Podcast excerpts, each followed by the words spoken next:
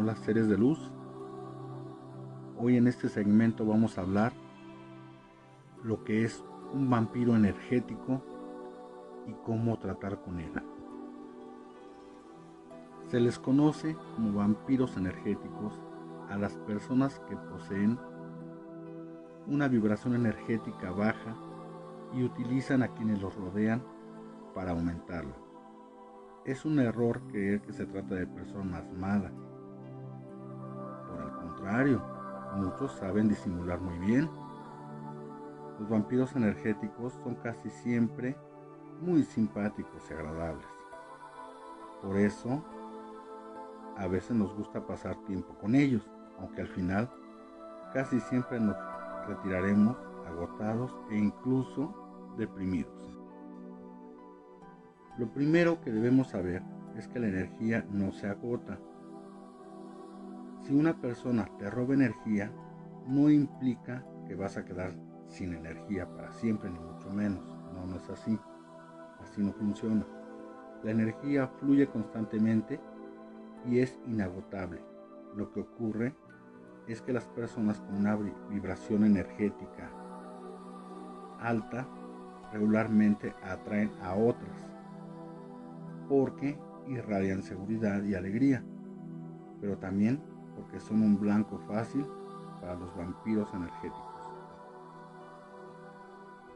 Bien, ahora te voy a decir cómo funciona esto. Imagina que estás de muy buen humor y te llama o te visita un amigo para contarte algún problema. Tú por supuesto aceptas, intentas escucharlo y aconsejarlo para que se sienta mejor. Pero para eso debes tratar de empatizar con él y sentir lo que está sintiendo.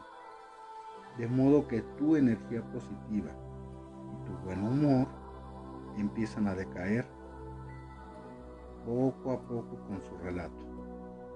Tu amigo logra hacerte sentir mal por él y conforme eso pasa, él va sintiendo cada vez mejor en su persona. Al final, tu buen ánimo termina por los suelos y no logras entender por qué.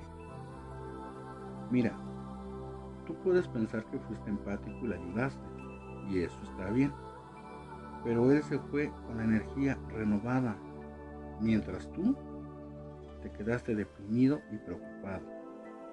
Y eso sí que no está bien. Lo común sería decir que tu amigo te robó la energía. Sin embargo, no funciona exactamente así. Ni él ni nadie pueden quitarte nada que tú no quieras darles.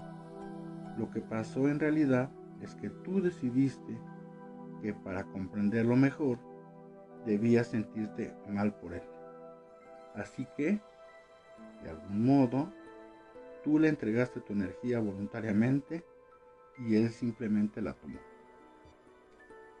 Los vampiros de energía no llegan y te despojan como ladrones, por el contrario, más bien nos hacen sentir la necesidad de protegerlos, de resolverles sus problemas y preocuparnos por ellos hasta terminar agotados. Pero al final la decisión es tuya, es nuestra. Nosotros podemos decidir si vamos a entregarles nuestra energía o no.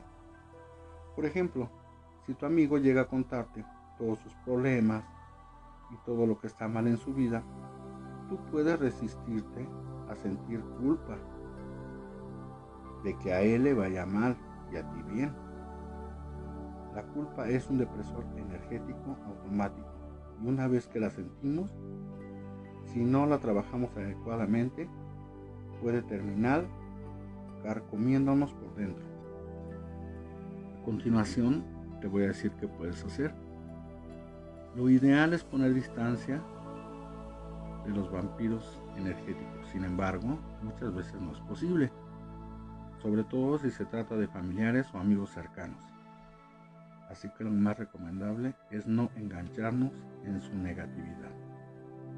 Es posible empatizar con una persona sin la necesidad de vernos afectados por ella, pero debemos aprender a poner distancia emocional y a protegernos no necesitamos ningún conjuro o talismán. con nuestra mera intención bien enfocada es suficiente. Y aquí hay tres cosas que puedes hacer. Uno, niégate a hablar de cosas deprimentes con esa persona. Si tu amigo o conocido, familiar, solo te busca para hablar de cosas tristes o indignantes, cambia el tema. No le permitas quejarse o contarte atrocidades que ocurren en el mundo por entretenimiento. Cambia de tema. Dile cosas como, seguro algo bueno saldrá de todo esto. Mantener el optimismo a pesar de la adversidad es un repelente natural de vampiros energéticos. Cuando vean que no pueden alterar tu estado de ánimo y enfadarte, tanto como lo están ellos, solitos se marcharán. El punto número 2. Dale rodeos. Cuando te estén contando la cosa más terrible del mundo, enfócate. Por ejemplo, si te habla de lo difícil que ha sido su divorcio o de la mala persona que es su expareja, en lugar de clavarte en la mala leche, mencionale aspectos positivos de la situación y haz preguntas neutrales. Punto número 3. No seas condescendiente. Un gran error es creer que la gente acuda a nosotros porque es incapaz de sobreponerse sola. No seas soberbio. Tu amigo no es ningún discapacitado emocional. No lo trates mal. Los vampiros energéticos se alimentan de la culpa. Si evitas sentir, habrás ganado y el vampiro se alejará. No significa que dejes de ser tolerante y respetuoso con todas las personas, pero antes de otra cosa, debes aprender a proteger tu energía y a tratar con justicia a la gente que te rodea. Es decirle, no entregarles más de lo que merecen.